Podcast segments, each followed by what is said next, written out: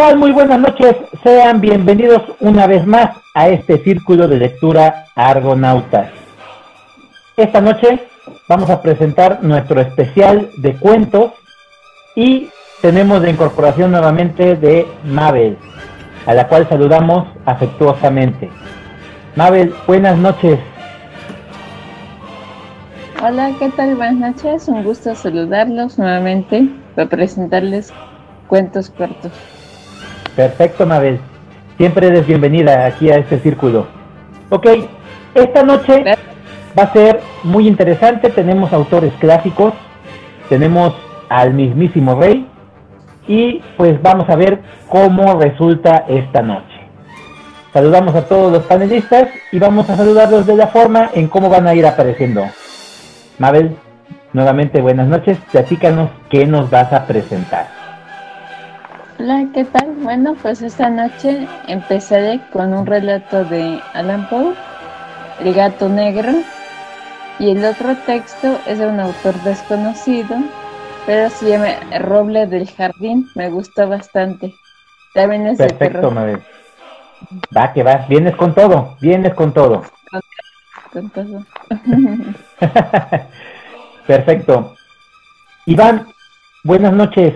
¿Qué es lo que traes en esta ocasión para compartirnos? Hola, ¿qué tal Salvador?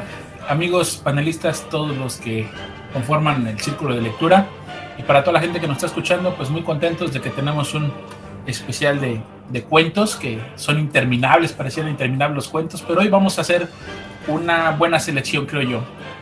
Voy a presentar a uno de los cuentistas más famosos, que es Hans Christian Andersen, y su cuento se llama el buen humor. Perfecto, Iván. Ya vamos con dos grandes escritores de cuentos, Poe y Anderson. Y no se podía quedar atrás Latinoamérica. Juanito, platícanos qué nos vas a presentar.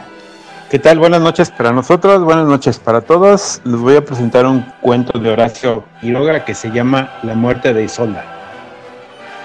Perfecto, Juanito. Andas con Tokio. Y como no podía ser de otra forma, la ciencia ficción también tenía que ser presente.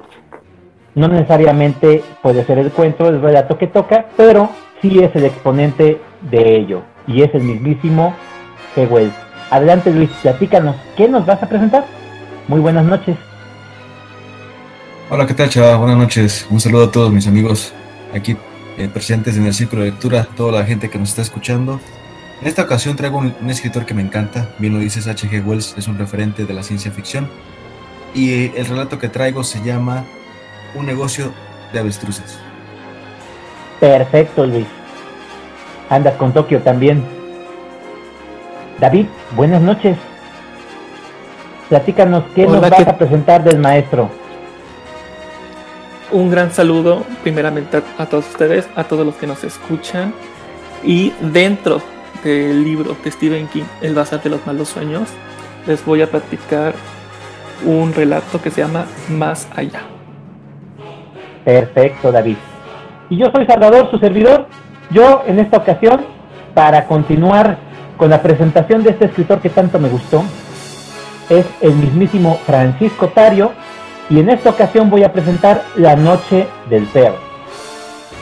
Esto es Argonauta.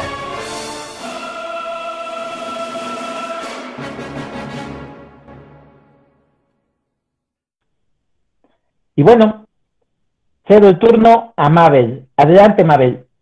Los micrófonos son tuyos. Gracias. Pues bien, empecemos con el relato de Poe, el gato negro. Aquí nos relata la historia de que el autor, bueno, es un hombre casado, es alcohólico y bueno, aquí nos presenta que cuenta con varias mascotas, él es amante de animales y entre ellos el principal, el más querido para él, es un gato negro llamado Plutón. Dice él que su esposa como que no, no le gusta, que ya ven por la superstición de los gatos negros, ¿no? Que se hacía mucho miedo, pero en cambio le tenía mucho cariño, lo veía como un hijo, pero él por sus por sus problemas de alcoholismo empieza a actuar de forma muy extraña, se torna muy violento, en un momento en esos ataques de furia, deja tuerto al pobre animalito, al día siguiente pues ya se arrepiente de la atrocidad que hizo, y bueno, ya como está, ¿cómo se puede decir?, enviciado con el alcohol. Al poco tiempo, como ve que Plutón le huye, cuando lo ve va aterrorizado, entonces vuelve a atacarlo, pero así, él mismo relata, ya ven como Spow, que relata de forma muy, ¿cómo se puede decir?, muy realista, así como las Stephen King. Entonces, él dice que agarra al gato a Plutón, le amarra un lazo en el cuello y lo cuelga en el árbol. Y al final es como eh, el autor, que sabemos que es que fue alcohólico, entonces él como que de alguna forma trata de justificar, ¿no? Que uno que cuenta con cierta perversidad y qué es lo que lo empujó a, matar a Plutón. Y así es como termina. Y bueno, en el segundo relato que desconozco el autor, se llama El roble del jardín. Aquí relata que un niño llamado Alejandro siempre le tuvo miedo a ese árbol, ya que consideraba que tenía vida y lo y decía él que lo perseguía. Y obviamente pues nadie le creía. Entonces ah, algún día pues optó por ya no decirle a nadie y ya dio por terminado ese asunto. Pensaban que se le había olvidado, ¿no? Entonces un día Alejandro desaparece de su casa después de haberse escondido el árbol, dormir incluso en la, en la tina del baño porque decía que sus ramas lo, perseguían. Y bueno, ya su, su madre pues estaba que, que se volvía loca, entonces lo buscaron ya con la policía y encontró en ese árbol que la madre no le había puesto atención, pero se dio cuenta que su hijo muy tarde tenía razón, ya que vio que el árbol se movía se veía que sus ramas se movían de forma extraña, entonces al momento de ir cortando ese árbol, salía sangre de todas las ramas. Y ella de alguna forma se le ocurrió cortar el árbol de las raíces y al, ¿cómo se decir? al tumbarlo o cortar parte del tronco, la base, encontró al cuerpo de su hijo y el de otros niños que son los que de alguna forma su sangre alimentaba el árbol y las ramas. Entonces, pues bueno, así es cuando este autor eh, termina este relato de terror, que el niño pues realmente tenía razón y pues no, nunca le hicieron caso y bueno, terminó de esa forma. ¿Cómo la ven? ¿Alguien quiere este, opinar? Perfecto, Mabel. Claro, el maestro del terror, el mismísimo Pop. Adelante, Juanito. Hola. El cuento del gato negro ah, me recordó al el corazón del actor porque dice que el gato asustaba al, personaje al que lo mató y siempre dice que lo veía o sentía que lo estaba viendo, a pesar de que estaba tuerto y eso me recordó el del corazón del actor que el corazón seguía latiendo y él decía, no, no, no, no, pero ya al final tuvo que decir que, que sí, él había matado, ¿no? Pero digo, muy buenos cuentos, excelente, Po. No se puede decir nada más de él. Gracias por el cuento. Gracias. ¿Alguien, David? David, adelante. Gracias. Ay, Mabel, cuánta, cuánta agresión, cuánta violencia. Este, yo, yo sí, había, había escuchado mucho acerca del, del gato. Este, y, y, ahora que lo, que lo mencionas, dije, o sea, como que yo, yo me esperaba como que otra cosa. O sea, sí sabía que, que, es muy corto. Eso sí lo sé. Sí. Pero Sí, dije, ay, bastante. este, dije, sí me parece un poco, bueno, ya, ya pensando en King, como tú dices, que se me tira de animales, pero dije, pues no, como que, digo, lo, quiero leer para ver si sé como que o- o- otra cosita, porque se me hace como, como no sé, como, como algo sencillito. Este, Ujú. y en el y en el del árbol, si me recuerdo, tengo que decir a, a un libro que, a un libro que traje con que es decepción mía y dije, esto ya lo, ya lo he leído, pero creo que tu relato está mucho mejor. Entonces, ay, no, fue un, de- fue un déjà vu, spoiler de mi relato, Sí. que dije, que, que dije, ay, pero, ay, qué, qué violencia, Mabel, pero, pero muy buenos relatos. Me alegra mucho que, que cuentes. Y, que, Gracias. y que- y que te, y que te atreviste a leer gore. No, no es cierto, no es gore. Este, al- algo de terror bien escrito. Así que bien por ti. Gracias, David. Adelante, Iván. Fíjate que cuando, cuando hablamos de, de Alan Poe, que también en otra ocasión me parece que lo trajo Juan, hay una cuestión que tienen los cuentos de Alan Poe y que creo que es una de las cosas que más se le valora, que es que nos hacen despertar uno de los otros sentidos que no es el de la vista, porque obviamente el de la vista lo estamos ocupando en la, litera- en la, en la lectura. Sí. La mayoría de los cuentos de Alan Poe, fíjense, y nos hacen cuestiones que tienen que ver con, con la parte auditiva. Como ahorita lo que decía el tema del, del gato negro, y, Ujú. y en otro de los cuentos donde, donde escuchan que bajan cucarachas por las paredes, Ah, el sí. del pozo y el péndulo que, el, que el, el- el tipo está escuchando y que sabe que, que se va a morir o que de alguna forma va a morir. Entonces, Sí. creo que esa es una de las cosas que resalta su literatura. Cuando te hacen sentirte en el papel o en la situación y Ujú. el- el- la parte de audio es lo que te hace como, como imaginarte más la escena. Creo yo que, como también lo dijo Juanito, ahorita el tema del corazón del autor y otros tantos cuentos que tiene, eh, me puse a analizar y dije, creo que es un recurso muy usado en él, en su literatura. Y pues bueno, ni modo, aunque, aunque, aunque David este, pues, nos hizo gestos cuando dijo de- de- del maestro, pues lo sentimos mucho. Alan Poe es el maestro y, y el mismo Stephen King lo ha aceptado, dijo, es, me, me, me he basado en él, pero, pero claro que cada uno tiene sus, sus debidas diferencias, ¿no? Ya escucharemos también el cuento de, de David, pero sí, agradezco que hayas traído a este gran escritorazo, Alan Poe, y creo que un especial de, cuen- de cuentos sin Alan Poe, pues creo que hubiera estado incompleto. Así es que pienso que comenzamos bastante bien. Gracias. Por supuesto. Claro, claro. Es, es, claro, ¿no? Todo, para todos nosotros. Eh, ¿Alguien más? Perfecto. Yo ya nada más para cerrar la intervención de Mabel, eh, quiero apuntar la, la, la misma, la misma opinión que, que, que acaba de dar Iván con respecto a que no sería lo mismo un, un especial de cuentos sin el maestro Edgar Allan Poe. Creo que eh, Poe definitivamente sentó las bases de lo que es el relato oscuro.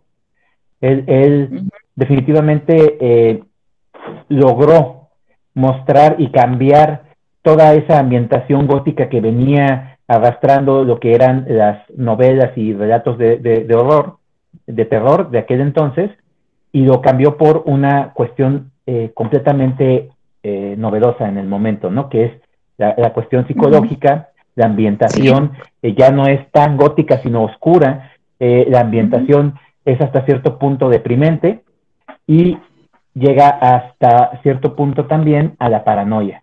Eso, eso me gustó mucho cuando yo empecé a leer a Edgar Allan Poe. eh, todos los demás escritores, todos siempre hacen referencia a Poe, todos, desde eh, Stephen King, que es el de los más actuales, desde el mismísimo eh, eh, Robert Bloch, desde este Richard Matheson y también eh, eh, actores, este, escritores actuales como, como lo es este canijo de, de Chris Barker, hacen referencia a Poe. A mí este relato me recuerda muchísimo a uno que, que, que me sacó completamente de, de, de, balance, que es el de los gatos de Ultar, de, este HP Lovecraft. Y hace ah, referencia completamente a, ese ambiente tan, tan misterioso que presenta Poe con ese relato del gato negro. Lo pone al gato como el personaje principal y Lovecraft lo que hace es poner al gato como un ser místico y misterioso. Eso, eso me gustó mucho. Y sí, el mismo Lovecraft comenta que Poe es una referencia para él, como todos. Eh, sí, David, ¿qué ibas a comentar? Sí, una pregunta, Mabel. Aunque no conozcamos el autor desconocido, ¿no sabes de qué año es o, de qué país es el autor? O sea, ¿no sabemos nada? No, ahorita no, pero lo voy a investigar y en cuanto lo tenga te lo paso porque me pareció interesante. Sí quiero este, saber también quién es el autor. Perfecto. Ok, eh, qué interesante y qué, qué, qué, bueno celebro yo, Mabel, que hayas traído este autor y también al, al, autor desconocido, tanto a poco como al desconocido. Mm. Sí, pues, lo, van a, encontrar, ya verán que sí.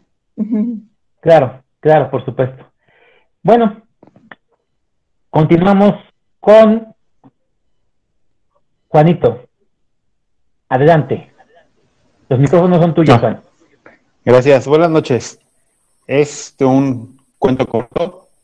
Es un personaje que no tiene nombre. Está en, en la obra precisamente se llama, el cuento se llama La muerte de Isolda.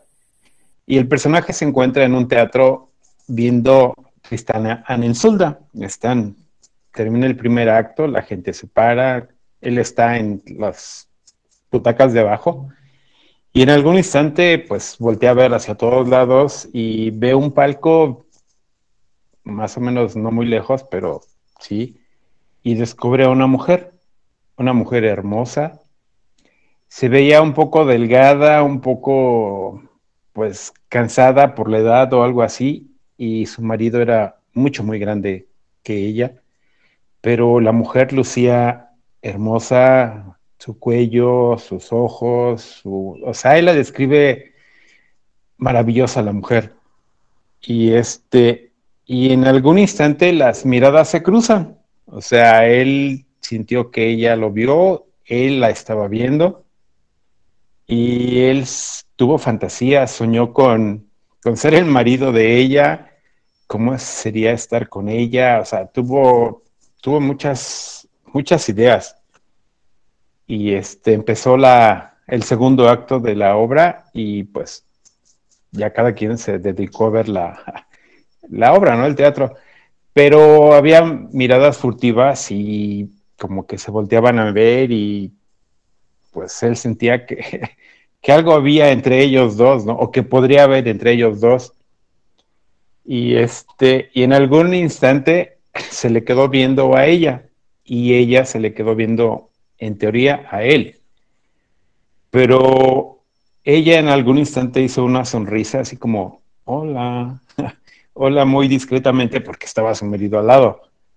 Y entonces, sin querer, volteó a ver a la persona que estaba a su izquierda, que era un caballero, un caballero pues maduro, ojo verde, rubio, pues se veía rico. Y entonces volteó a verlo y entonces comprendió que las miradas no eran para él, eran para el que estaba a su lado. Y entonces dijo, ay, estos se conocen, qué, mala onda, ¿no? Y se conocen porque se nota. Y este, y entonces pues él ya así como que quedó a la mitad de las dos miradas, pero pues, pues ya no puede hacer nada, no se puede quedar del lugar. Y entonces las miradas entre la mujer y el hombre sí ya eran como más, sí, sí te conozco, sí nos conocimos o algo, ¿no? Ya eran más, más fraternales. Cuando termina el siguiente acto, salen, salen al, baño, salen a algo ahí al... Y entonces el señor le platica. Le dice, yo conozco a esa mujer. Dice, hace más de 10 años, este, yo tenía o andaba buscando una, una esposa, pero pues mi familia me presionaba para que buscara gente que tuviera dinero, o sea, mujeres que fueran ricas. Encontré muchas mujeres ricas, pero a veces unas eran muy pasadas de lanza, hacían más cosas que las que tenían que haber hecho. Algunas eran feas, pero tenían dinero y pues no encontraba el lo que yo quería hasta que encontré a Inés, así se llama la mujer, la que estaba en el balcón, pero no era rica, no era de la clase alta, entonces pues trató de, llevar la relación con ella pero su familia le decía que no era así la situación, que tenía que ser con una mujer de, de alcurnia como él. Y este, y dice, platicaba, estaba platicando el personaje, dice, y a veces iba a su casa y pues su mamá sabía o fingía que no sabía lo que pasaba. Entonces, de alguna manera se salía o, algo, porque también le interesaba, porque si yo me casaba con su hija, con Inés, pues ella también iba a subir de, de categoría, o sea, iba a subir un estrato más de, de la riqueza, entonces pues todos ganábamos.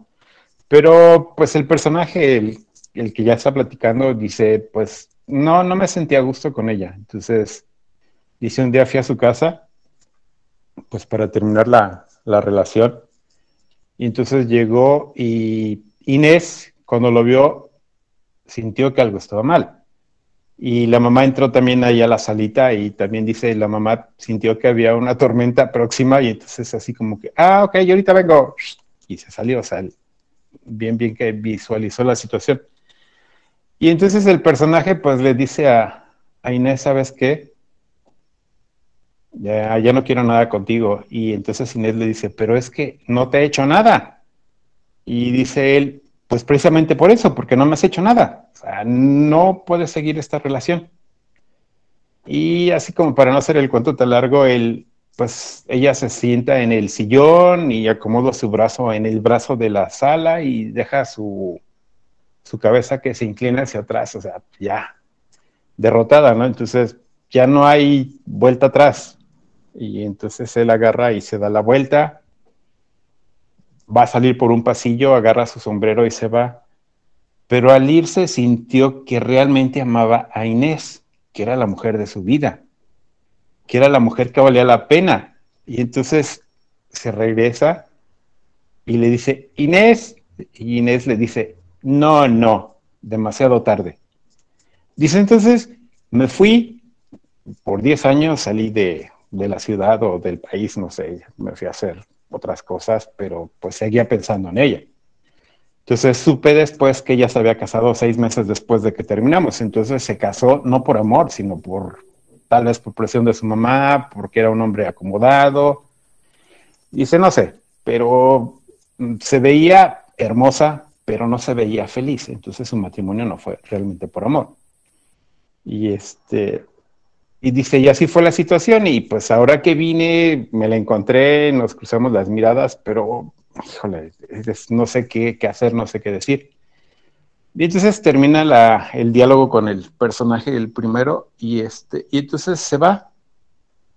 Y se va del teatro, pero tenía la espina de querer querer ir a ver a Inés a pesar de que estaba con el esposo. Y entonces se va por los pasillos que dan a los balcones y la, ve, la puerta estaba abierta del balcón y entonces Inés estaba exactamente igual como 10 años atrás. Estaba recostada, bueno, estaba sentada, pero su brazo estaba apoyado en el brazo del, del sillón y su cabeza estaba hacia atrás y pues no se veía feliz. Y entonces él se quedó pensando si le hablaba o no y dijo, Inés.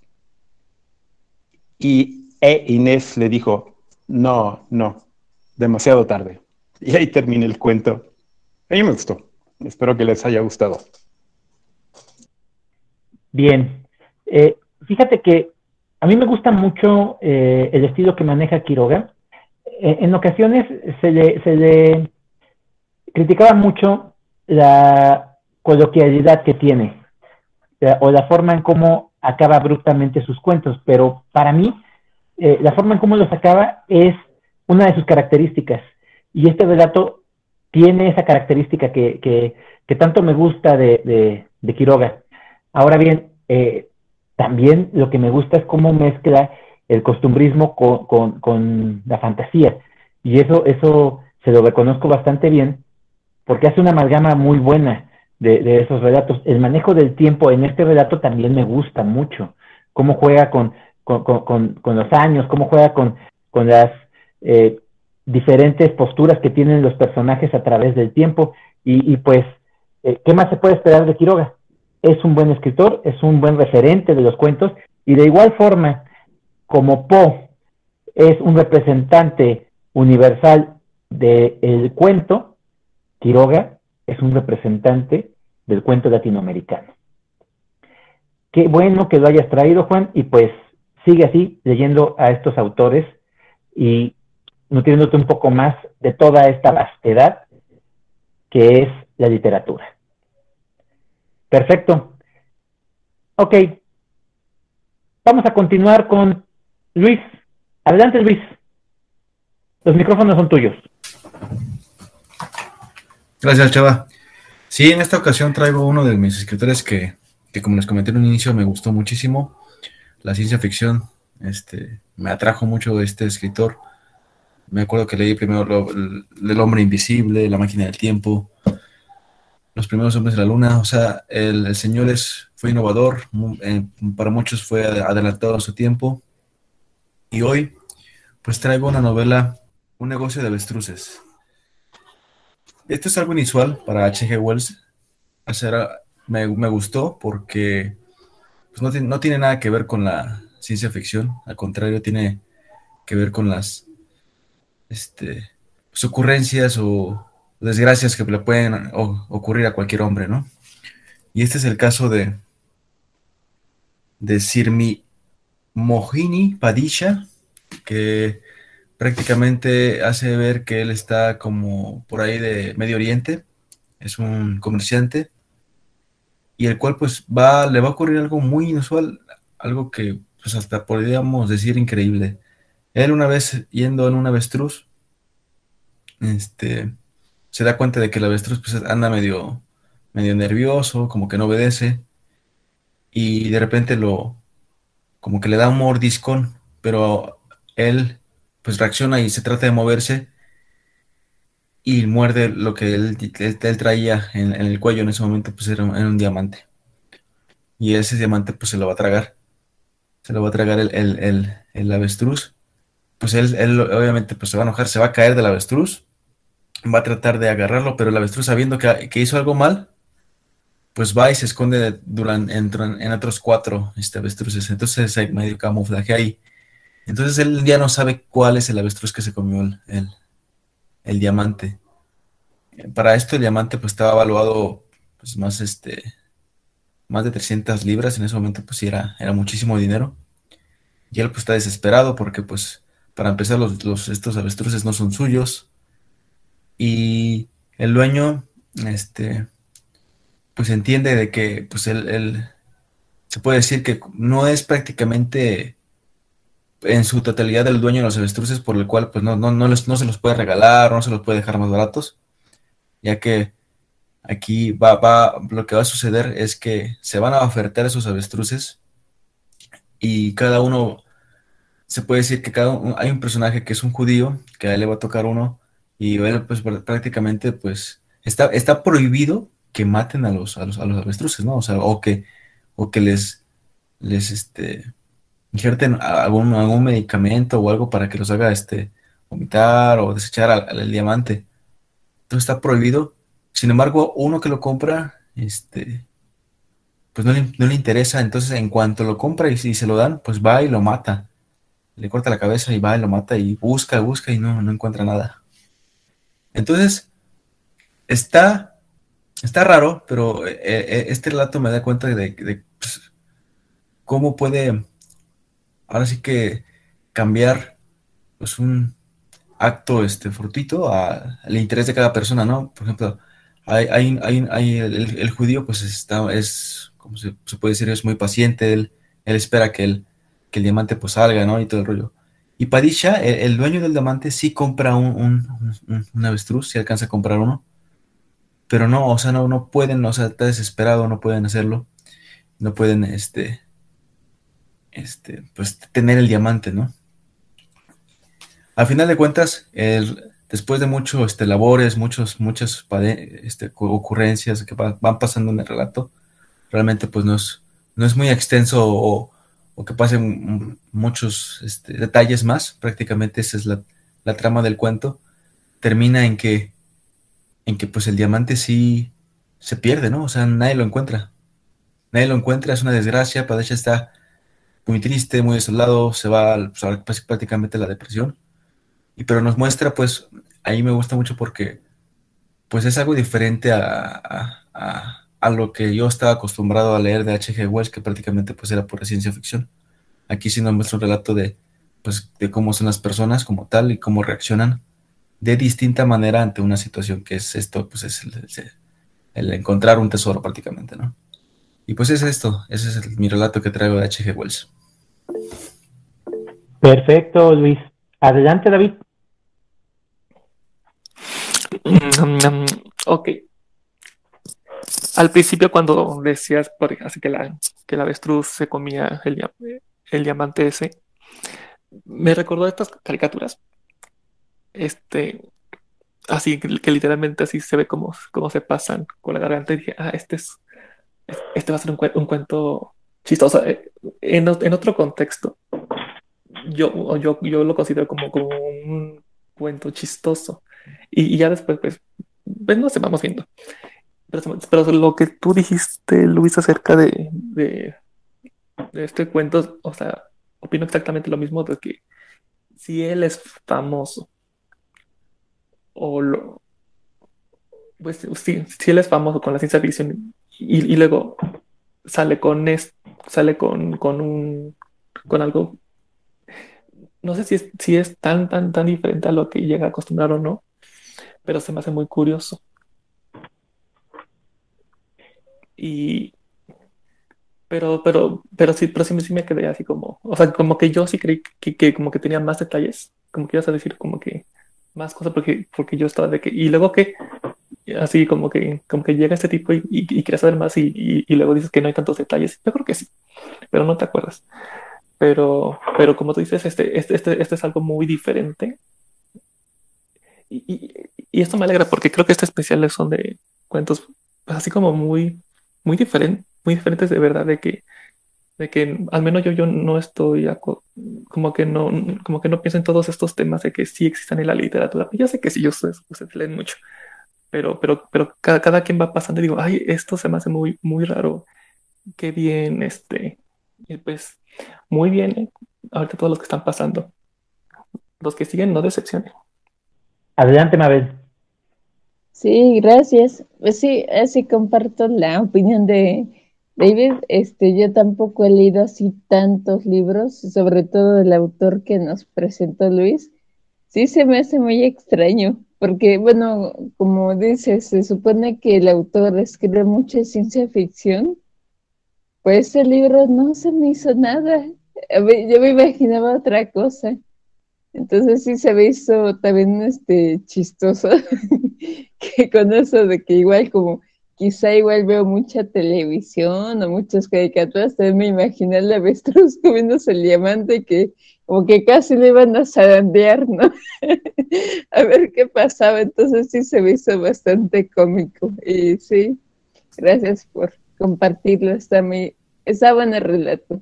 Igual muy diferente a lo que he leído hasta ahora. sí, es un cuento muy divertido, por eso lo traje. No, ya sabes. Sí, está chistoso. Como para un guion, para una, una caricatura, ¿no? Cómica, pues está bastante bueno. claro. Bien. A, a, mí, a mí la verdad es que cuando presentan algo que el autor no está acostumbrado a, escribir o por el cual conocemos, eh, siempre me, me, alegra. Y más si es una obra que nos haya gustado, porque puede ser que cuando un autor se sale de su zona de confort, eh, sea un buen relato o sea un relato muy mediocre. Se pueden dar las dos situaciones. Y en esta ocasión, que todos tenemos como referencia a G. Wells como el padre de la ciencia ficción, y nos presenta este relato totalmente atípico, Luis, eh, fuera de lo común a lo que estamos acostumbrados con la lectura de este gran escritor, pues es muy grato. Es muy grato y, muy divertido y refrescante. Y sí, en definitiva, tiene toda la razón David. Hasta ahorita el programa ha presentado a autores completamente eh, diferentes eh, con respecto a, sus relatos y que hasta cierto punto nos han nutrido bastante.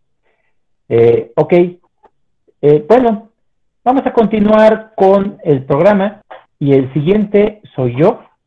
Voy a presentar a Francisco Tario, un escritor que ya anteriormente he hablado de él, hablé de él con La Noche del Féretro, y pues voy a continuar con esta temática de la noche que tanto le gustó a Tario y que plasmó completamente en esa antología La Noche. El relato del cual yo voy a hablar es La Noche del Perro. Y con esto eh, quiero yo mostrar por qué es que me gustó tanto este escritor, eh, cómo es que ambienta tan bien eh, sus relatos en ese ambiente tan lúgubre, tan oscuro, y la calidad literaria que él definitivamente presenta. Es un autor totalmente fuera de lo común, un autor hasta cierto punto desconocido, como lo platiqué en el programa anterior, y es que a este autor no le interesaba pertenecer a una facción o pertenecer a un gremio como lo fue el grupo de los intelectuales, porque el cuate lo tenía todo. Estamos hablando de una persona que venía de una familia eh, bastante acomodada. Él no se llama Tario, sino Francisco Peláez. Tario es su seudónimo, el cual utilizó, y este cuate era de una posición económica muy alta, eh, su porte era de una persona de corte europeo, eh, muy agraciado y bastante alto. Eh, tuvo un desencuentro o una, podríamos decir, mala experiencia por parte de Octavio Paz al conocerlo, y pues eso lo llevó a vivir en el ostracismo público. ¿Por qué? Porque su obra no es muy conocida y no fue muy editada en su momento al no pertenecer al gremio de Octavio Paz. Pero bueno, eh, a pesar de eso, eh, en la actualidad, el Fondo de Cultura Económica se ha encargado de editar su obra completa para que nosotros podamos disfrutarla y conocer a este escritor. ¿De qué va el relato que voy a presentar? ¿De qué va La Noche del Perro? Pues es la historia de un perro, así tal cual. Eh, en un principio, la narrativa a mí no me estaba convenciendo, no me estaba yo eh, situando en la, eh, el personaje del perro, porque así como lo voy a plantear, así, así comienza. Es el perro que está narrando su historia, que te cuenta sobre su amo, que es un poeta fracasado, un poeta muy pobre, el cual lo adopta al encontrárselo fuera de un bar y que se vuelve en familia. Pero el poeta, al ser un poeta eh, que no tiene recursos, que vive eh, muy mal y que pues le ofrece todo lo que tiene el perro en ocasiones para que el perro también pueda comer, un mendrugo de pan y un poco de agua, y eh, pues el perro queda prendado de él. Lo que sí demuestra Tario es el sentimiento de amor incondicional que el perro expresa hacia su amo. Porque al final de cuentas llegan a tener un lazo, llegan a tener un vínculo y pues lo demuestra bastante bien a través de la narrativa Tario. Lo que no me convenció en un principio es que el perro, que es el narrador, te presenta un pensamiento y ese pensamiento es que pues es un perro y no puede hacer nada por su amo su amo está enfermo, está tísico. Entonces, sabe que su amo va a morir. El perro dice, discúlpame, amo, por ser un perro. Si yo fuera un humano, iría en este momento corriendo hacia el parque, le quitaría su cartera a cualquiera que me encontrara y con ese dinero buscaría un doctor para poder curarte. Esa parte fue la que no me convenció. ¿Por qué? Hice este mismo comentario en una ocasión en el círculo cuando nuestro querido amigo Josefo presentó la obra de Balum Canán de Rosario Castellanos, porque la narrativa era desde la perspectiva de una niña. Pero en la forma en cómo nos la presentó Josefo, yo nunca, nunca hice la comparación, o más bien dicho, pensé que fuera una niña la que me estaba narrando la historia. En, esta, en este contexto de la obra que yo estoy presentando, al momento en el que el perro me dice, y me fui corriendo, me iría corriendo hacia un parque, le quitaría su cartera a una persona, yo me quedé, ¿cómo es que un perro sabe que es una cartera? ¿Cómo es que un perro sabe lo que es el dinero, para qué se utiliza? ¿Y cómo es que el perro sabe que es un doctor y cuál es su profesión? Eso fue lo que en un principio no me convenció.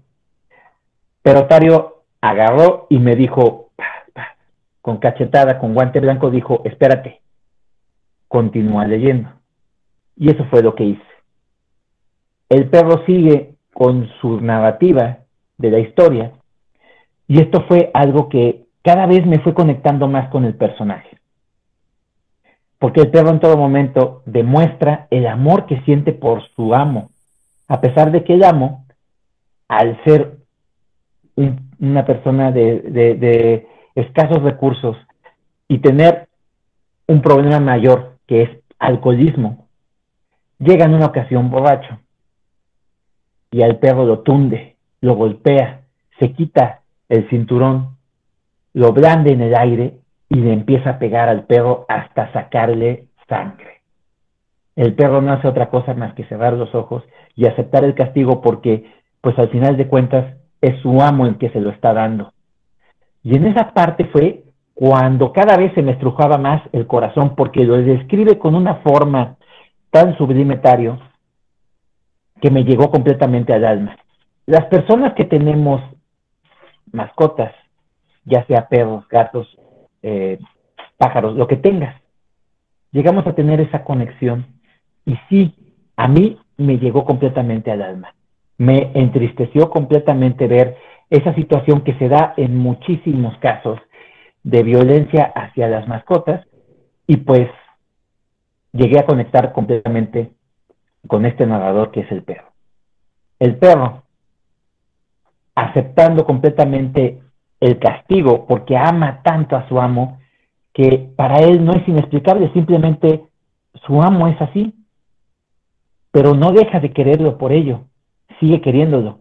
El amo se da cuenta de lo que acaba de ser al momento de ver la sangre y le pide perdón con lágrimas en los ojos. Le dice, Teddy, discúlpame, Teddy, mi Teddy. Entonces el perro se acuesta a un lado de él y continúan su vida plácidamente a pesar de las carencias que tiene. El perro sigue con su narrativa. Hay veces que él no quisiera comer para que su amo pudiera comer esa comida que le está ofreciendo. Y el perro busca desesperado en todas partes, en la calle, en la basura, un mendrugo para también él poder comer. Es tanto el amor que le tiene a su amo que hace ese tipo de búsqueda porque sabe que su amo le va a ofrecer lo poco que tiene. El amo está tan asustado porque también él es consciente de su estado y sabe que se va a morir. Entonces le dice a su Teddy que no quiere morir porque sabe que en ese momento el perro se va a quedar solo. Y esa noche, que es tan fría, que Damo está sintiendo tanto sufrimiento y dolor, sabe que es su última noche. Entonces, con tantos lamentos y con todo lo que ha hecho, el amo llega a tener tantos remordimientos que no quiere morir por su Teddy, porque no lo quiere dejar solo. Pero al final de cuentas, pasa, fallece, Teddy no puede hacer más que estar en presencia de él y sabe que también va a morir. Él nada más estaba esperando a que su amo falleciera porque también está enfermo. Sigue la narrativa y en este aspecto me vuelve a sacar un poco de balance porque cuando fallece el amo, en la narrativa el perro lo que hace es cerrarle los ojos cerrar su boca y taparlo. Y eso tampoco me pareció algo verosímil porque pues el perro no tiene dedos. Sí podría hacer esa acción, pero se me hace un poquito incomprensible. Aún así, Tario sigue la descripción y me vuelve a conectar, porque el perro llega a hacer la procesión a el cementerio en donde van a enterrar a su amo y el perro no hace otra acción más que aullar y sabe que el aullido alerta a la gente, la espanta, pero él explica que lo hace por el sentimiento que tiene de pérdida y que es lo que hacen los perros al momento de sentirse tan tristes y desolados. Contarles el final, porque el final es todavía más desgarrador y pues el cuento no da más, es un cuento muy corto. Pero bueno, yo creo que lo voy a contar para continuar con esta, este ambiente tan fuerte que tiene este relato. Lo voy a seguir. Y es que el al perder completamente a su amo, pues pierde esa esperanza de seguir vivo, camina y no se da cuenta que en ese momento va pasando un vehículo el vehículo lo arrolla, el perro siente una abrasión completa en el abdomen, su estómago se abre completamente, siente mucho dolor y la gente empieza a hacer alboroto. Se acerca un oficial, un policía, y dice, ¿por qué, qué está pasando aquí? ¿Por qué tanto alboroto? ¿Qué es lo que pasa? Y una persona le dice, pues es que es un perro. El oficial totalmente deshumanizado porque él no tiene ningún vínculo con el animal, no tiene ningún vínculo con este perro. Y es algo que siempre hace el ser humano cuando no experimenta ese dolor, cuando no tiene ninguna eh, lazo ni vínculo con este animal, hace la acción más humana, porque muchos dirían que es inhumano, pero no, es una acción totalmente egoísta como lo que somos los seres humanos, y es que de tres puntapiés tira el cadáver del perro hacia la cuneta para que no estorbe. Pero no se ha dado cuenta que el perro está en agonía, todavía no ha muerto. El perro sigue vivo, está sufriendo, pero eso al humano no le importa. Pasa completamente la noche y el perro en la mañana fallece por el frío. Así termina este relato, totalmente desgarrador, triste y desolador. Yo, a pesar de haber conectado y perdido el hilo en dos ocasiones, Tario me vuelve a conectar en esas dos ocasiones que me perdió. Y eso me pareció muy interesante porque normalmente cuando un autor me pierde, es muy difícil que me vuelva a, interesar en la historia. Y Tario sí lo logró. Logró conectar conmigo, logró hacer que sufriera junto con nuestro personaje, que es el perro, que estuviera triste y que, y que viera su final de una forma tan cruel y tan desoladora que me conectó completamente y me llegó al alma. Quiero decirles que a pesar de que el relato es tan triste, me pareció muy, muy bueno en la forma en cómo me la narra Tario. Es de esos pocos relatos que a pesar de que es excesivamente cruel y triste, me parece de una calidad tal que aún así de la temática me gustó y me gustó mucho. Y eso es lo que yo les traigo y les presento. No sé si alguien quiera comentar sobre este relato. Adelante, David. Gracias yo no sé ahora qué tiene este programa con violencia con animales de veras. Este, yo tengo muchos comentarios diferentes. Este, al principio sí te entiendo con, con lo inverosímil, porque pues obviamente así ningún perro va a decir me voy a robar, o sea, una cartera, él no sabe que es una cartera que ahí se guarda dinero y que ahí con ese dinero compras cosas y entonces, y también cuando dices de, o sea, que, lo quiero llevar a un doctor. digo, los que tienen fortuna de ir, ir al veterinario, o sea, un, perro no sabe la diferencia, doctor veterinario, pero, pero bueno, este, bueno, creo hasta como que si vas al veterinario, pues son experiencias malas.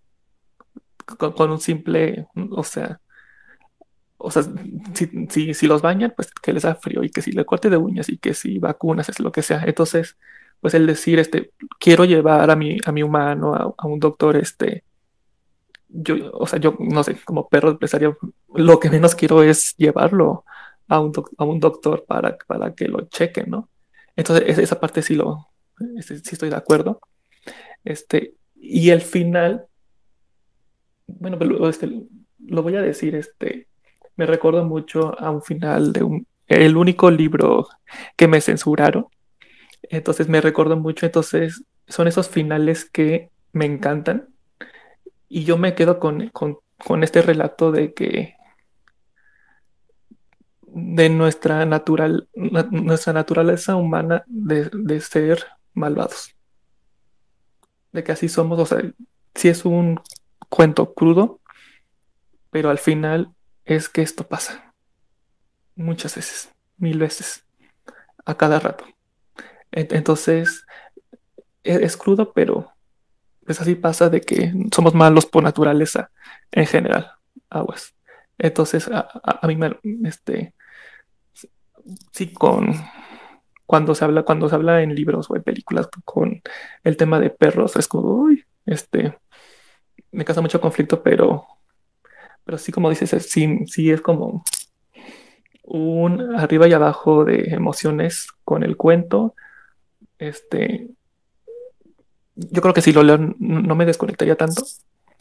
Yo, yo creo que el autor como que a lo mejor sí lo hizo, lo hizo a propósito de esto, de lo, de lo inverosímil, pero, pero, pero yo, creo, yo creo que era tanto su, su, expresar y, que nos doliera de verdad el final de que pues yo se lo perdono. Cada quien. Pero, pero un gran relato. Sí, un gran relato. Perfecto, Sí, claro.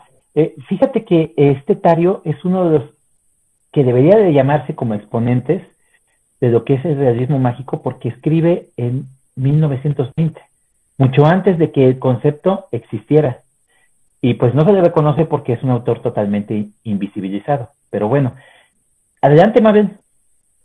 Sí, gracias. Pues sí, también como mencionas, ¿no? Los que tenemos mascotas o hemos tenido mascotas desde hace mucho tiempo y tenemos esa conexión, esa empatía, pues sí, está muy, el relato es muy crudo, muy fuerte, así en ese aspecto de la crueldad se relaciona mucho con el cuento que les mencioné de Poe, que él después de haber hecho esas barbaridades con el pobre Plutón, se arrepiente, pero a la vez él justifica la maldad, ¿no? Que tiene uno.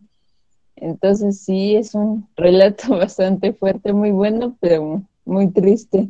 Yo creo que en esa parte en la que tú dices que, el perro, ¿no? Que no es creíble que robarse y que llevar a su dueño al doctor, ahí él, se me hace que el autor, eh, a propósito, quiso humanizarlo para que nosotros comprendiéramos, sintiéramos aún más esa emoción de lo que los perros que son tan fieles harían cualquier cosa por nosotros. Eso es lo que se me hace.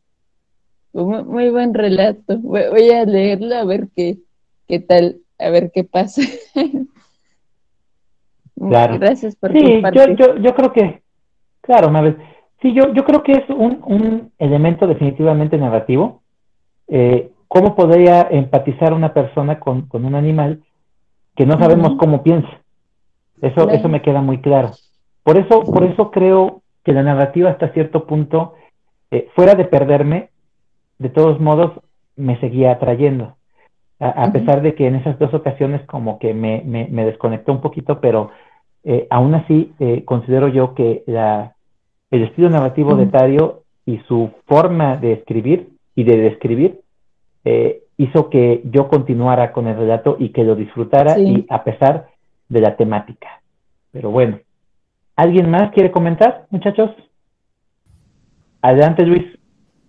Sí, este, gracias, Chava.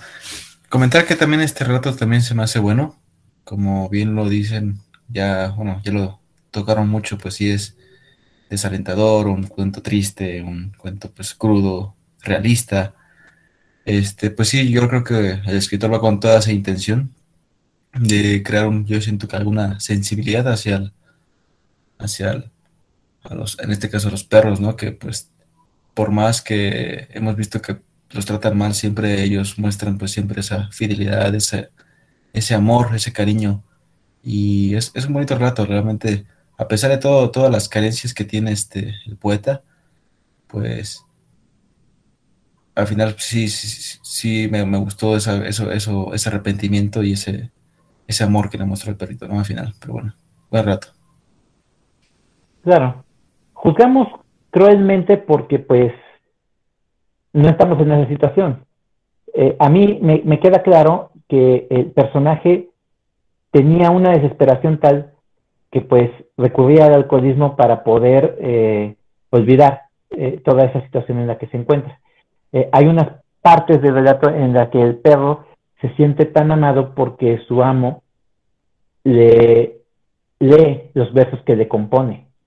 Entonces, este, igual es una cuestión inverosímil porque cómo puede un perro saber que es un verso, pero en la cuestión narrativa eh, me queda claro que el vínculo que tenían era tal que el amo sí quería a su perro y que el perro pues estaba completamente prendado de él, a pesar de la forma en cómo vivían, de tanta carencia y de tanta abstención con respecto a, los, eh, podríamos decir, eh, eh, a la canasta básica, a la forma en cómo vivían, todo, todo, todo se mezclaba en ello.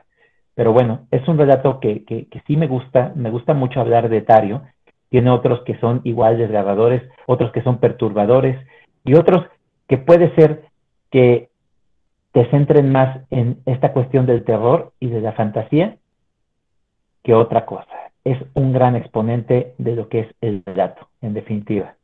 Y pues yo los conmino a que conozcan a este autor, le den una oportunidad y podamos comentar y debatir con respecto a si es un buen exponente o si definitivamente no les gusta porque pueden darse los dos casos.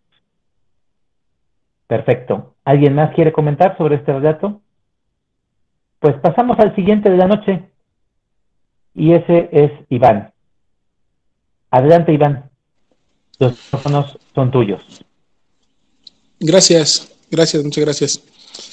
Pues muy interesante lo que hemos escuchado esta, esta noche y, y fíjense que que yo en un principio para hoy también iba a presentar un cuento que tenía que ver con animales, pero pues bueno, ya al final lo cambié y dije, bueno, qué, bueno para, para, no agarrar la misma, la misma sintonía, ¿no? Pero un poquito para, para romper lo que, lo que venimos platicando, pero es del mismo escritor. Eh, yo tenía cuentas pendientes con, con Hans Christian Andersen porque pues él es más conocido por, por muchos de los cuentos que nosotros probablemente vimos en películas cuando éramos este, más pequeños.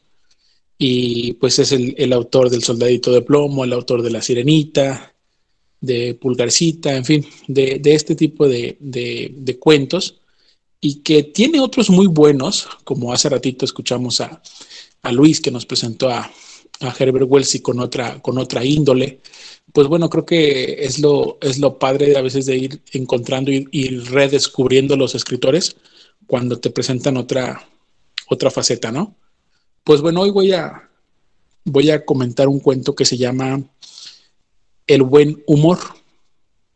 Y este, este es un cuento que en realidad es, es un relato corto porque lo, el, el, narrador es el único que, que, aparece en la historia. Pero más o menos te lo voy a, te lo voy a platicar como, como viene así, ¿no? Se presenta y dice, yo soy dice una persona que me considero una persona de buen humor porque el buen humor es lo único que yo le heredé a mi papá. Dice, todos pueden heredar otras cosas, pero yo lo que, lo que le heredé a mi papá fue su buen humor. Dice, y estoy feliz, estoy contento con ello, dice, porque a pesar de quién era, porque en un principio me daba vergüenza decir quién es mi papá o a qué se dedica mi papá. Dice, mi papá tiene de esas actividades que uno no quiere mencionar por el miedo a que te hagan menos o porque la gente te vaya a mirar feo.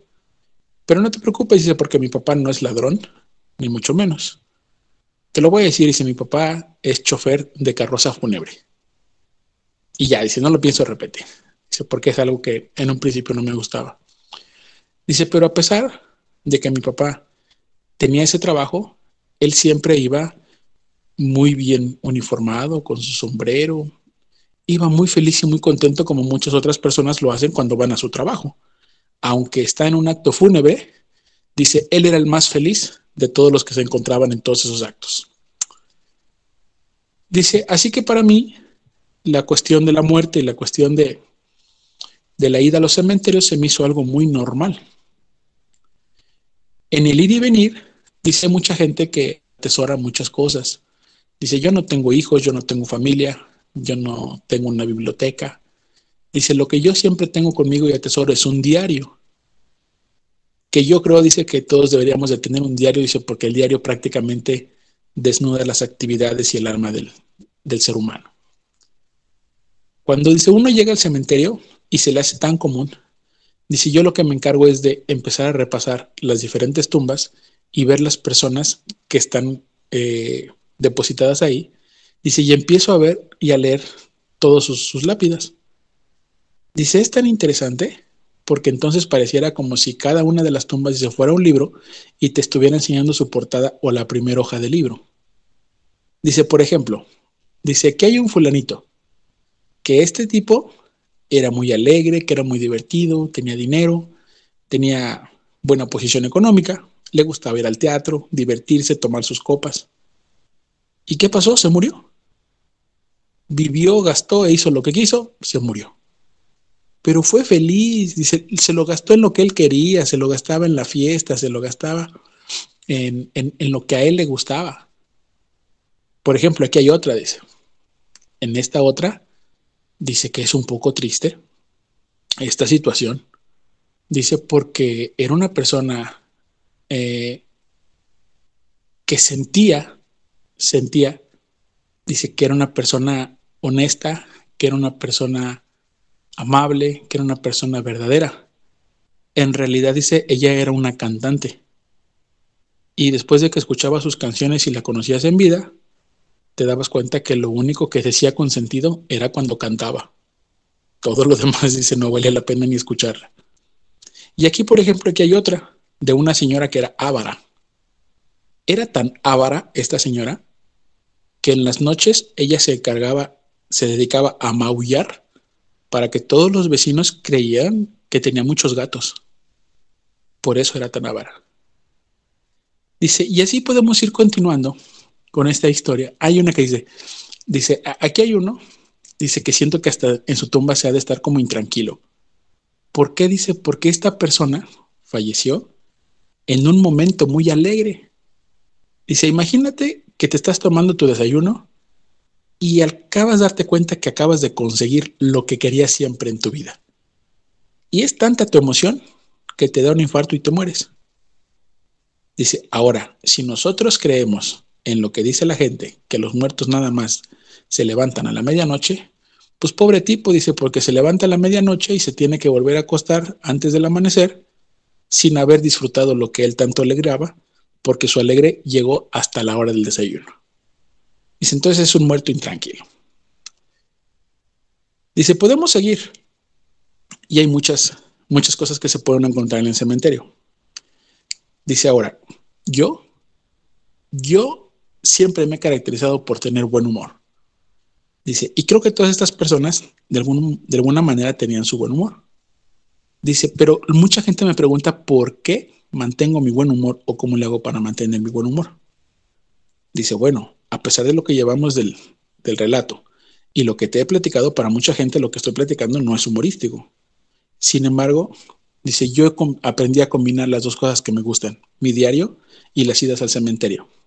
Cuando una persona me cae bastante mal, o me dice de cosas, o me arma un lío, yo lo que hago es escribir los nombres de esas personas en mi diario y voy al cementerio y en un campo dice, les hago un, un hoyo y ahí meto todos los nombres de las personas que me caen mal. Y eso deberíamos hacer todos. Dice, cuando alguien te cae mal o te hace algo, inmediatamente deberías de sepultarlo. Ahora, ¿crees en el renacimiento? ¿En la resurrección, dice? ¿O crees en la reencarnación? Bueno, esa persona, dice, que te ha hecho daño, probablemente en algún momento pueda regresar a tu vida, pero como una persona distinta. Y entonces ahí dice, por eso es que yo siempre mantengo el buen humor. Yo no me enojo con nadie, yo no peleo con nadie, yo no le grito a nadie. Simplemente dice, todo lo que me dedican, yo voy y lo entierro ahí y ahí se queda para siempre. Y ahí ojalá que algún día hagan mi hoyo. Ahí yo quiero quedar sepultado. Y lo que yo quiero que diga mi lápida es, este hombre se caracterizó en su vida porque siempre tuvo buen humor. Así termina su cuento. Fíjate que yo cuando lo leí, ya dije, es raro que Christian Andersen, después de escribir cuentos infantiles o cosas así, escriba este tipo de cosas. Cuando vuelvo a revisar el, cuento, porque en realidad es corto, son como, como cinco hojas a lo mucho, yo obviamente te lo platiqué muy resumido, pero me di cuenta que en cada uno de los puntos o párrafos que él te va diciendo, hay un tipo de humor distinto. Y yo digo, ¿cómo, es, cómo, ¿cómo puede agarrar ese título? Y que él dice que lo heredó de su padre, pero en realidad te das cuenta que no lo heredó, sino que e, es como esa frase que te dicen que, no sé si lo has escuchado, que dicen que la felicidad no es, no es el destino, sino es el camino. Y este tipo hace lo mismo, o sea, el, buen humor él lo va encontrando en todo lo que va realizando. Y si te das cuenta, las, las, historias que te platiqué, por ejemplo, de las personas que se encuentran sepultadas, si las, si las empiezas a, leer una por una, te das cuenta que hay un humor. Por ejemplo, el tipo que era alegre, bueno, ese era muy evidente. Pero, por ejemplo, la mujer ávara, que era tan ávara que tenía que inventarse a maullar para que la gente crea que, tenga, que tenga gatos, ¿no? O sea, dices, ¿cómo es posible que alguien llegue a tal grado de no querer gastar, pero que mis vecinos se den cuenta que yo tengo mascotas? Sí, eh, del tipo que se murió de un infarto porque estaba muy alegre y que no vuelve a, revivir ese momento. O sea, digo, su humor es, es, raro, es un, es un humor eh, en algunos casos un poco ácido, en otros son un humor muy natural. Y, y, creo que en cada uno de, los, de las historietas que te va platicando, pues te va dejando, al final, pues te manda ahí la, la, su aprendizaje, ¿no? Su lección de vida de, del tema y que, al final quiere que lo recuerden siempre con, con buen humor. Y mete el buen humor en una historia de fúnebre, una historia de cementerios, una historia, y, creo que el hecho nada más de, mencionar al papá y lo que se dedica es como una buena introducción para meterte hasta a este ambiente. Así de corto es el cuento de Hans Christian Andersen. A mí me, me ha gustado por la forma como, como bailando que, y que me hace volver a leerlo para, para entenderlo un poco más. Y pues bueno, no sé, no sé qué les haya parecido este, este relato.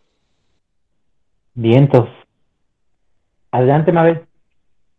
Gracias. Muy bueno, pues así se da el caso como el que nos habían presentado, en el que el autor sale totalmente de su zona de confort, no, no escribe una novela como la que usualmente escribe, que como dices, Iván, que es un autor em, de cuentos infantiles. En este caso, pues sí, tiene un humor algo ácido, algo negro, se ve curioso el libro, se, se, ve que es una buena recomendación, entonces sí, porque el autor pone casos muy extraños, ¿no? Como en este de que se dedican las cosas fúnebres, de cómo, cómo puede encontrar humor en alguien que se ahoga y se muere justo cuando iba em, a conseguir algo, ¿no? Que ya se había cumplido su sueño, entonces sí es bastante extraño y curioso. Claro. Eh, bueno, este, aquí yo creo que Hans Christian Andersen da completamente la pauta para platicar y analizar sobre lo que nosotros comprendemos sobre que son cuentos infantiles, porque en el momento en el que describe, en el momento en el que escriben los hermanos Grimm, eh, todo lo que nosotros consideramos como datos para niños no lo son.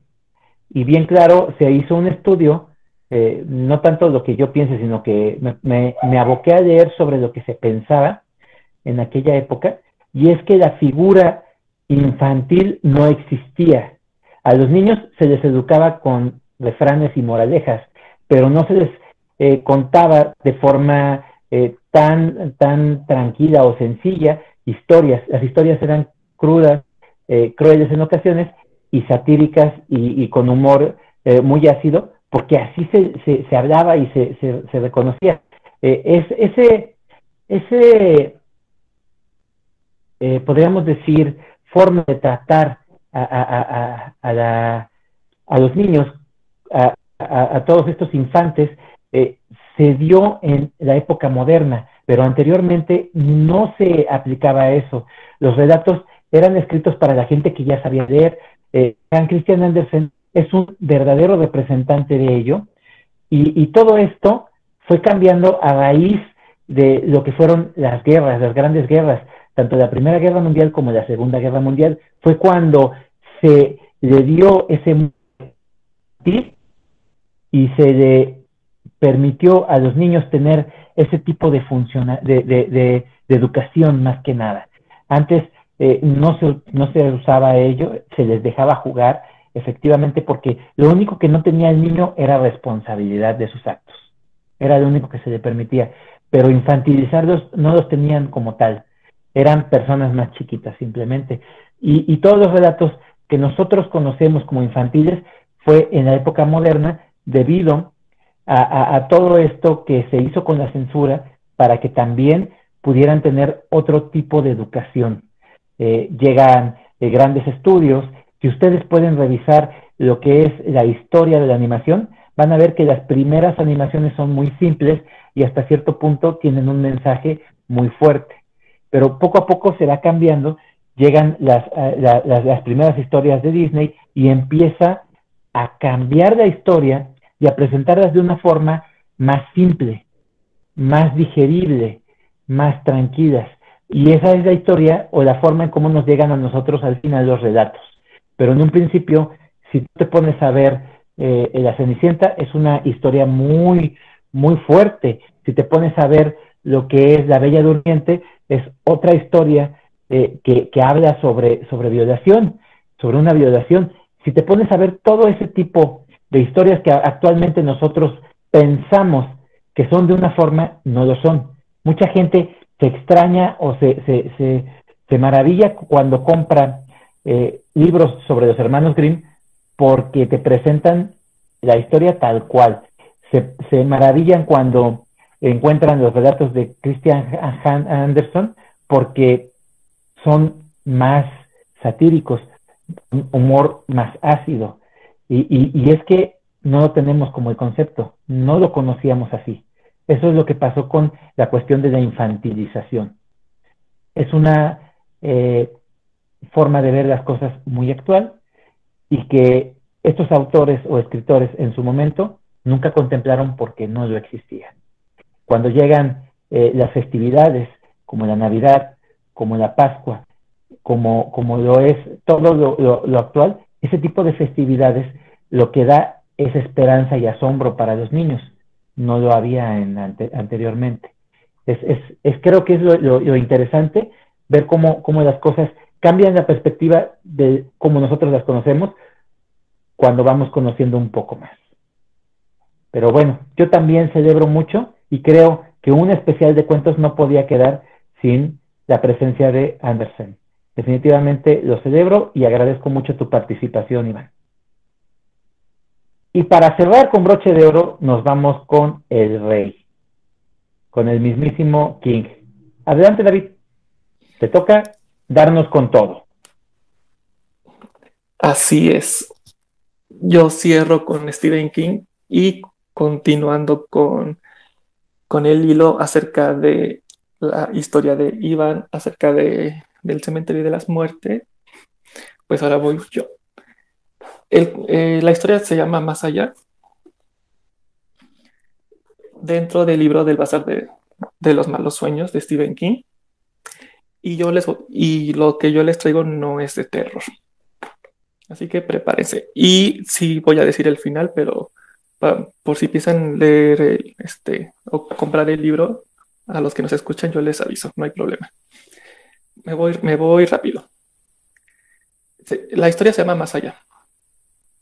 El protagonista se llama William Andrews y al principio es este, su muerte. Está en el hospital, ya, ya, ya, está, ya está a un segundo de morir. Entonces comenta la, primero comenta la, la esposa de que mientras le, doy un beso en la frente de despedida, le agarro la mano y como, como se muere con, con los ojos abiertos, ella piensa, ay, es que su, su último pensamiento o, o, lo último que vio en este mundo fue a mí, que soy así, su esposa, y así, ¿no? ella se siente soñada. Entonces, pues ya se muere, ¿no? Entonces e, ella le habla a su amiga, que es la que los presentó, y le dice, ay, que me sonrió, me cogió de la mano y así. Entonces, cortean. Resulta que este William realmente, él, él sonreía, mm, o sea, él, él sí escuchó todo lo que ella decía. Él dice, ay, pero realmente no fue por eso. Es que como, dice, como él tenía cáncer, este, fue un, ya no siento dolor. Y por eso sonreía. Entonces él sí vio, primero ve como un punto negro, y, pero luego se convierte en un punto blanco. Y él se ve este, arriba, de, arriba de su cuerpo, ve a su esposa, a sus tres hijos ya grandes. Y, y así, ¿no? Pues ya, bye. Entonces él, él se ubica en, como en un pasillo de hospital con su túnica, ya sin, sin dolor. Entonces él dice, es que, o sea, me siento así, me siento mi cuerpo, no siento dolor, o sea, así como, como que me, me siento, ¿no? Y, y, no sé qué hago aquí, como en un pasillo es, este, estrecho. Y lo único que ve es que así, en, tanto del lado derecho como el izquierdo hay como cuadros con, o sea, con imágenes, pero como que no, no, no ubica, o sea, como que no ubica bien, así como que ve, un picnic y ve como que su jefe, pero como que no entiende, pero como, como que no, como que no se acuerda muy bien. Entonces, al final del pasillo hay, así una puerta y le gritan, pase adelante. Entonces llega alguien como, ve a alguien con un escritorio en chinga, como con muchos papeles, con mucho papeleo, y así como volviéndose loco. Este, ah, sí, tú te llamas este, William Andrews, ¿verdad? Este, sí, siéntate, por favor. Este, tú fuiste banquero, ¿verdad? Sí, y que tienes tres hijos este, de esta edad, de esta edad, de esta edad, y, te casaste con, con ella. Sí, sí, soy yo. Pero, pero él se queda, ¿y qué hago aquí? O sea, este, esto es el purgatorio, este, estoy muerto. Y el hombre dice, pues, ¿se siente muerto? Y yo, pues, yo no sé, así como que, ¿qué hago aquí? Entonces, el que trabaja como, como secretario, él, él comenta, este, este, pues mira, aquí hay una puerta a la derecha y a la izquierda y usted es la quinceava vez este, que se ve conmigo. Entonces le dice este, este William, ah, entonces digamos es como la reencarnación. Y, y, le, y, le, dice el hombre, pues si lo quiere ver así, pues ponga usted que sí. Entonces, William le pregunta, ¿y usted qué o qué? ¿Por qué? porque está trabajando aquí. Entonces, vamos viendo la historia de, él este como, como secretario de que él, cuando estaba vivo, con su, con su compañero de trabajo, encerró en su fábrica prácticamente a 140 mujeres porque, porque se la pasaban fumando y no se podía fumar. Entonces en una de esas este, explota el edificio ellos logran salir con vida y, comentan así como en la explosión, como mujeres, como las mujeres se van cayendo desde la ventana y se aplastan. Entonces, pues prácticamente e, ese señor mató a 140 mujeres y que tanto él como otras, como otros tantos hombres y otras tantas mujeres tienen como el mismo puesto, ¿no? Entonces él ese como secretario como que está en chinga porque pues tiene que pasar muchos muertos, ¿no? Pues a cada, a cada momento. Entonces, me dice, ah, no, pues, pues sí, pero pues digamos que el, el protagonista William, pues, pues también hizo de las suyas, ¿no? Porque, porque él comenta así todo, todo lo que, todos sus actos delictivos, ¿no? Digamos, ¿no? Entonces, pues, este, como es una historia corta, pues, para los que piensan comprar el libro, pues si quieren adelántele un minuto porque ya voy a decir el final. Lo voy a leer textualmente porque se me hace un libro, este, un final, pues así como que impactante, ¿no? El secretario dice, al final, usted, usted va a venir aquí y vamos a mantener esta misma conversación. Yo le aconsejo que salga por, por la otra puerta. Ah, él dice de que la puerta derecha si usted pasa por la puerta derecha, su vida se esfuma. Ya se acabó. Bye. Y si pasa por la, por la puerta izquierda, usted va a vivir exactamente lo mismo, así como de la A a la Z. Pero exactamente lo mismo. O sea, cuando vuelva a renacer, no, aparte de que no se va a acordar nada, no vas a poder cambiar absolutamente nada. Entonces este William dice, este, o sea, no sé, porque digamos que su hermano pequeño, que tenía ocho años, pues se muere un accidente que él provoca, este, pero también recuerda así de que la vez que se casó, la vez que nacen sus hijos, o sea, recuerda todo lo bueno y lo malo, y realmente pues es como, es que mm, realmente no, no, así como que no sé. Él dice, no voy a recordar así nada, nada, nada. Y dice, pues nada de lo que se dice nada, pues no pero puede que se haya fijado en las fotos del pasillo, los esos cuadros que yo digo, y el, ajá, como el picnic de la mesa y así. Y dice, si cada cliente que me visita ve imágenes del año de su nacimiento y reconoce unas cuantas caras familiares en medio de todas las desconocidas. Cuando vuelva a vivir su vida, Señor, en el supuesto de que decida eso, tendrá una sensación de déjà vu cuando vea por primera vez esa gente, una sensación de que lo ha vivido todo ya antes, como por supuesto así habrá sido. Tendrá una sensación fugaz, casi una certidumbre de que hay más, digamos, profundidad en su vida y en la existencia en general de la que creía, pero eso pasará. Entonces, pues en lo que decide y así, ahí le voy a contar literalmente el final. Dice como un, como un diálogo. Es niño, señora Andrews, y está sano. Parece que ronda los tres kilos. Enhorabuena. La señora Andrews coge el bebé, besa sus mejillas y su frente húmeda. Le pondrá William por su abuelo paterno. Cuando llegue el, siglo XXI, aún habrá cumplido los 50 años. La idea da vértigo. En los brazos no solo sostiene una nueva vida, sino un universo de posibilidades.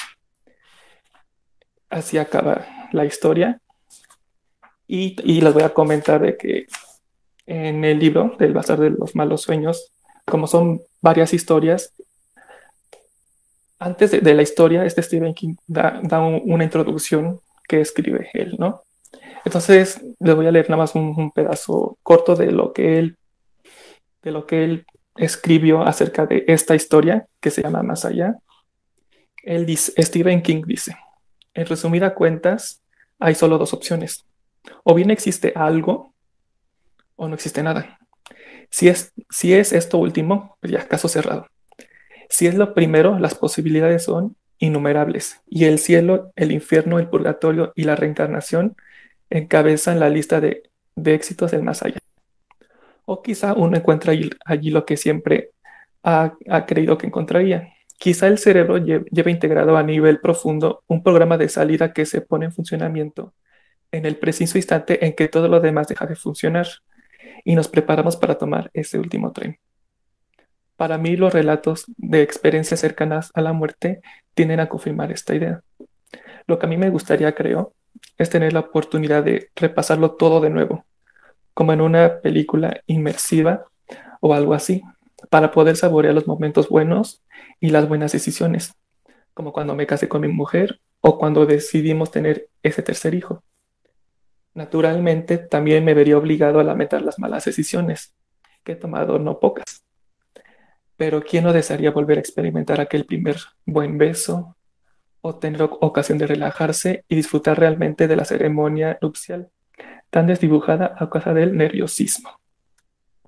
Entonces, ya para, para cerrar mi participación, este, cuando yo, yo había mencionado este libro por la portada en, el especial de los bibliógrafos, y, yo había dicho que este libro que no se consigue y así. Actualmente ya, ya lo sacaron, ya lo volvieron a sacar la este, en formato de bolsillo. Entonces, como son varias historias, solamente si se topan con el poema, evítenselo, y si se topan con el cuento del béisbol, evítenselo. Todos los demás están muy increíbles. Y, y pues ya cierro con esto. Perfecto, David. ¿Alguien quiere comentar sobre esta historia que nos acaba de presentar? Bueno, yo, yo creo que en definitiva a mí me gusta más el Stephen King de los relatos, de los cuentos, que de las novelas. Y, quiero decir que he gozado muchas de sus novelas, pero el relato se me hace muy particular y, me gusta mucho porque ahí sí se centra completamente en la historia. King. Me, me, gusta, me gusta cómo, cómo lo desarrolla. Y este relato, como lo presentaste, me, parece eh, muy interesante y, y, fresco. Eh, eso, eso me gusta. Este, sí, en definitiva, eh, celebro mucho al maestro del terror, celebro mucho este, sus historias cortas. hay, hay bastantes antologías en las cuales él ha presentado sus obras sin, sin, sin tocar las antologías que ya están recopiladas, eh, pero si tú buscas algún eh, libro de terror contemporáneo, de antología de cuentos, siempre vas a encontrar un relato de King. Eh, eso habla mucho de la calidad que, tiene en sus, en sus relatos cortos y pues lo celebro bastante. Creo que este especial también no sería el mismo sin el maestro del terror contemporáneo, el mismísimo King. Adelante, Mabel. Gracias. Sí, bueno, también Stephen King, al igual que Alan Poe, es uno de mis autores favoritos de terror. Y en este caso, en esta faceta, como dices, no es un cuento de terror, sino se me hace es un cuento con un corte muy espiritual, empezando desde eso que es, es que él se levantó de la cama, así es como lo que él describe él, es como un viaje astral algo así como una separación del espíritu del cuerpo y vaga por el mundo, se puede decir, físico. También aquí Stephen King describe mucho eso de la reencarnación, que es algo, bueno, un tema como que muy debatible. Hay mucha gente que no cree en eso, hay otros que sí, entonces como que tiene su, así sus, ajá, detractores, ¿no? Y los que están de acuerdo, sobre todo los que están de acuerdo son los que han vivido o algún momento pues, hemos vivido alguna situación cercana a la muerte, entonces se puede estar más seguro de eso. Me gustó bastante, este, sí está muy interesante David, como que para repasarlo, sí me gustaría leerlo este corte nuevo de King. Otra vez en esta ocasión, él no sé si fue su intención salir de su zona de confort, que pues su especialidad es el terror, ¿no? Se puede decir. E irse a un lado totalmente espiritual. Gracias por compartirlo. Voy a, este, voy a buscarme ese libro. Muy interesante. Bien, entonces, Adelante, David. Este, sí, Mabel, este, bueno, es que, o sea, Stephen King ha escrito bastantes obras, este, historias muy cortas. Y, a diferencia de Salvador, o sea, yo me quedo con, las novelas. O sea, es que son tan, tantas historias cortas, o sea, que, se van perdiendo. Entonces, si, lo, si, leo, si, lo, si lo leo todo de corrido, el libro de las novelas, pues me acuerdo, pero ya después ya se me olvidó. Él sí llega como que es, a veces, ¿no? Se sale de su zona de confort, de, aunque sea del tema del, de terror. Pero, pero esto, esto de los de Yabus, o sea, lo que, es que lo, que lo que a mí me gusta de él es que por la manera de cómo escribe, o sea, no está tan descabellado su postura. Entonces, mientras lo iba leyendo, dije, y sí, sí. Y, es así la, la, décima vez que estoy aquí, la octava, este. E, entonces e, es, como pensar de que, este, con esto de que tenemos tantos de Yabus, es, es así de que será, será posible, podremos, quién sabe. O sea, como, pero, pero de tantas historias cortas que he leído, o sea, como esta, me acuerdo, o sea, hice una relectura. Entonces agarré el libro y vi, o sea, como me acordaba muy bien del final, dije, ay, a ver, a, ver cuál es, porque sí me acuerdo bien y, me acuerdo que me, así que me dejó sin aliento. Entonces, eh, eh, esta historia en particular me, me, encanta por, porque me hace pensar en muchas cosas. Sí, es bastante bueno ese tema. Perfecto. Ok, es así como hemos llegado al final de este programa.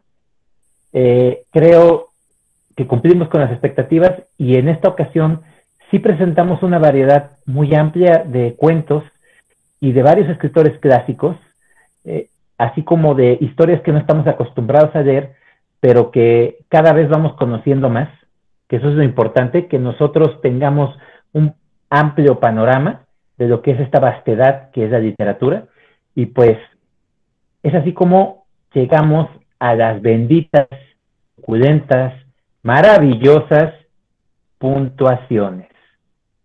Juan, ¿cuántos puntitos le damos a, a Quiroga? Gracias. Le voy a dar cuatro. Cuatro puntos. Sí me gustó. Perfecto. Tú muy bien, Juanito. Mabel, ¿cuántos puntos le damos al maestro de maestros de Edgar Allan Poe y a este gran escritor anónimo que vamos a tener que buscar? Sí, a cada uno le doy cinco puntos, cinco estrellas, claro, se les merecen. Perfecto, Mabel. Sí, claro no podemos pensar en otra calificación para Poe. Luis, ¿cuántas estrellas le damos en esta ocasión a esta obra de Wells? Eh, le damos cinco estrellas. Me gustó mucho el relato. Es este muy interesante, muy original. Y por eso le doy sus cinco estrellas. Me gustó mucho. Perfecto, Luis. Iván, ¿cuántas estrellas le damos a Anderson con este relato? Eh, es muy bueno el relato. Yo le voy a dar cuatro estrellas. Eh, me, me, gustó mucho y pues otra faceta que conocimos de él. Perfecto, Iván. David, ¿cuántas estrellas se lleva el rey en esta ocasión? Pues mire, la historia tiene cinco estrellas, el libro tiene cuatro estrellas. Tómala. Bueno, sabemos que no todos son buenos los relatos o algunos no nos convencen, ¿no? En ocasiones. Pero bueno, eh, yo em, a Francisco Tario, este relato, a pesar de los altibajos que sentí, eh, creo que, que, híjoles, no, no me gustaría tanto puntuar, no me gusta, pero al final de cuentas, este, le daría sin pensar una manita cinco puntos, cinco estrellas o como sea. Eh, por toda la, calidad literaria que tiene, por la historia tan, tan, tan desgarradora e interesante que presenta, a pesar de que es algo eh, muy real que pasa, sí me gustó y me sorprendió bastante. Cinco estrellas. Es así como hemos llegado al final de este programa. Quiero recordarles que estamos en nuestras redes sociales. Eh, tenemos página en Facebook. Ah, tal cual es así, Círculo de Lectura Argonautas. Ahí nos pueden encontrar para que puedan escuchar desde el primer programa hasta el más actual. En el enlace de, nuestro programa también viene nuestra página de, de internet y pues pasamos a despedirnos en esta noche tan, tan grata de especial de cuentos en esta literatura, esta vastedad de literatura. Mabel, muy buenas noches. Gracias, muy buenas noches y también gracias a ustedes y a todos los que nos acompañaron hoy para escucharnos relatar esos cuentos que nos gustaron bastante. Fue un debate bastante completo, muy, hubo amplitud de temas muy interesantes. Ojalá les haya gustado y que pasen buena noche. Chao. Juanito, buenas noches. ¿Qué tal? Buenas noches, buenas noches para nosotros, buenas noches para quien nos escucha y ojalá les haya gustado nuestros, nuestro tema de hoy y que sigan escuchándonos. Buenas noches. Luis, buenas noches. Buenas noches a todos los que nos escucharon. Gracias. Este, aquí mis compañeros panelistas. Una vez más, en un especial de cuentos muy bueno. Me gustó mucho todos los cuentos que se presentaron aquí. Y bueno, nos veremos pronto con más historias. Iván, buenas noches. Buenas noches a todos mis amigos panelistas. Gracias por lo que han compartido hoy. A la gente que nos escucha programa a programa, gracias por su tiempo. Y coincido con Luis, fue un gran programa de, cuentos, un especial. Creo que ya se está volviendo un, clásico aquí del, del, podcast, que seguramente habrá más, más ediciones de, de, ese tipo de, cuentos, porque como lo comenté en un principio, creo que son, son muchísimos los que hay para compartir y que podamos seguir descubriendo. Gracias, que pasen una buena noche. David, buenas noches. Gracias, un, un, saludo a todos. Este, me alegra mucho este especial de que haya sido cuentos, historias tan diferentes y de que cada autor haya escrito algo totalmente de su, popularidad. Y pues, Mabel, bienvenida de regreso. Gracias, muchas gracias. Y yo soy Salvador, su servidor. Eh, quiero recordarles que pues no somos críticos literarios, pero lo hacemos con mucha pasión. Nos encanta esta, este mundo, este universo que es la literatura. Y pues esperamos que se hayan pasado un buen momento, que hayan disfrutado tanto como nosotros lo hicimos al momento de compartirles estas historias y no me queda más que decirles gracias totales. Nos vemos en un próximo episodio.